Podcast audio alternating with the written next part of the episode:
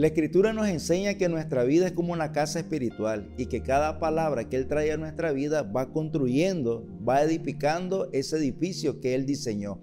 Por eso cuando nos exponemos a una palabra, nos exponemos a un ladrillo de esa construcción. Y hoy quiero compartirte en Lucas capítulo 14, versículo 25 en adelante, lo que la escritura dice.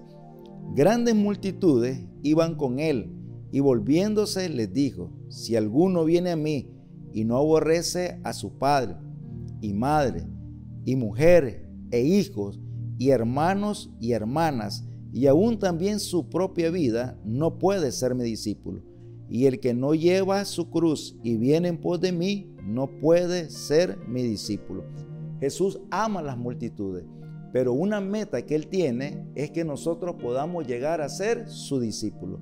Cuando hablamos de la salvación, es gratis, es gracia para nosotros. Es decir, Él pagó el precio de ella por nuestros pecados en la cruz. Pero cuando se habla de ser discípulo, es un precio que nosotros debemos de pagar.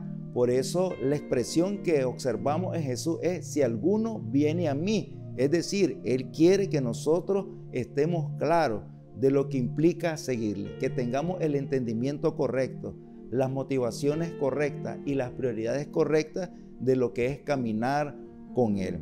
Por eso requiere un acuerdo, requiere que nosotros cedamos nuestra voluntad a la de Él.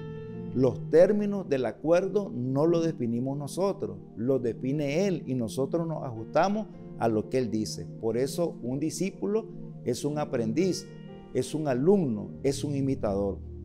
Pablo lo dijo de esta manera, sed imitadores de mí, así como yo imito a Cristo.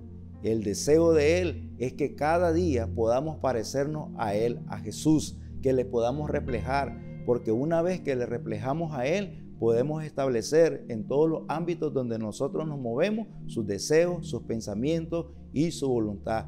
Recuerda, Él desea que podamos ser igual a Él en cuanto al hacer la voluntad del Padre. Dios te bendiga.